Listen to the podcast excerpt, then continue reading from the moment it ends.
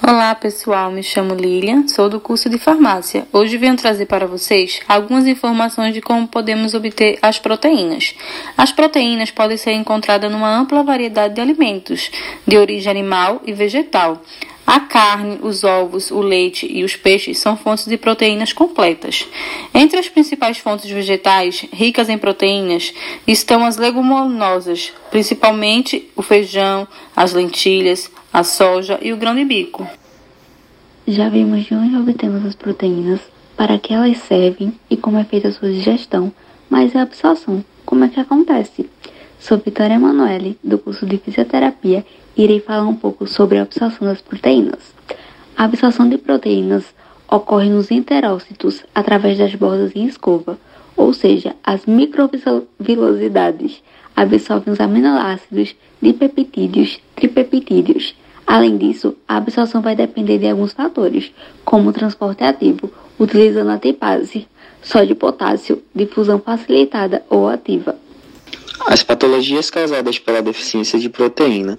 Uma das principais doenças causadas é a Kawashiorkor, também chamada de desidratação intermediária quando essa doença existe no corpo, a pessoa lida com anorexia, dermatoses ulceradas, aumento do fígado e também irritabilidade.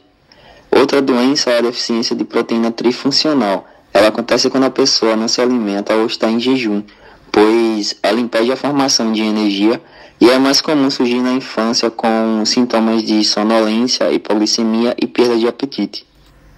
As proteínas são nutrientes essenciais e têm diversas funções necessárias em nosso organismo. Diversos tecidos humanos, como ossos e músculos, são feitos de proteína. São importantes para a imunidade e reações químicas do nosso organismo.